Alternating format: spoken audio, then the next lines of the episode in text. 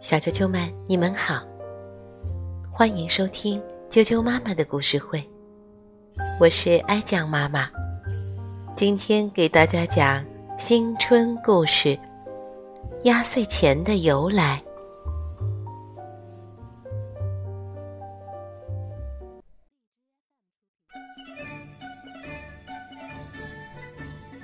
新春故事：压岁钱的由来。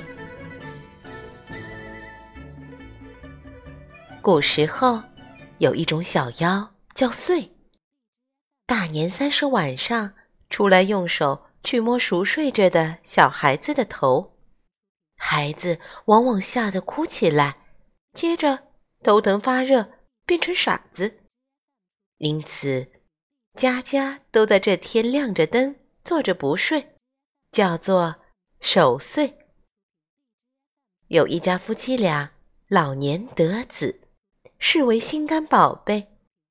到了年三十夜晚，他们怕岁来害孩子，就拿出八枚铜钱同孩子玩。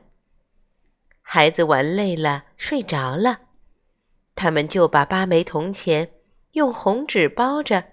放在孩子的枕头下边，夫妻俩不敢合眼。半夜里，一阵阴风吹开房门，吹灭了灯火。穗刚伸手去摸孩子的头，枕头边就迸发出道道闪光，吓得穗逃跑了。第二天，夫妻俩。把用红纸包八枚铜钱吓退岁的事告诉了大家。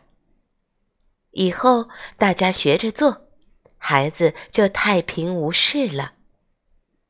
原来八枚铜钱是八仙变的，暗中来保护孩子的。因为这个小妖的“岁”这个字儿呢，与岁数的“岁”谐音，之后逐渐演变为。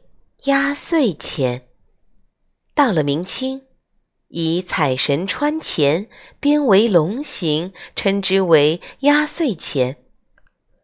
长辈给小孩子的也称作压岁钱，所以一些地方把给孩子压岁钱叫串钱。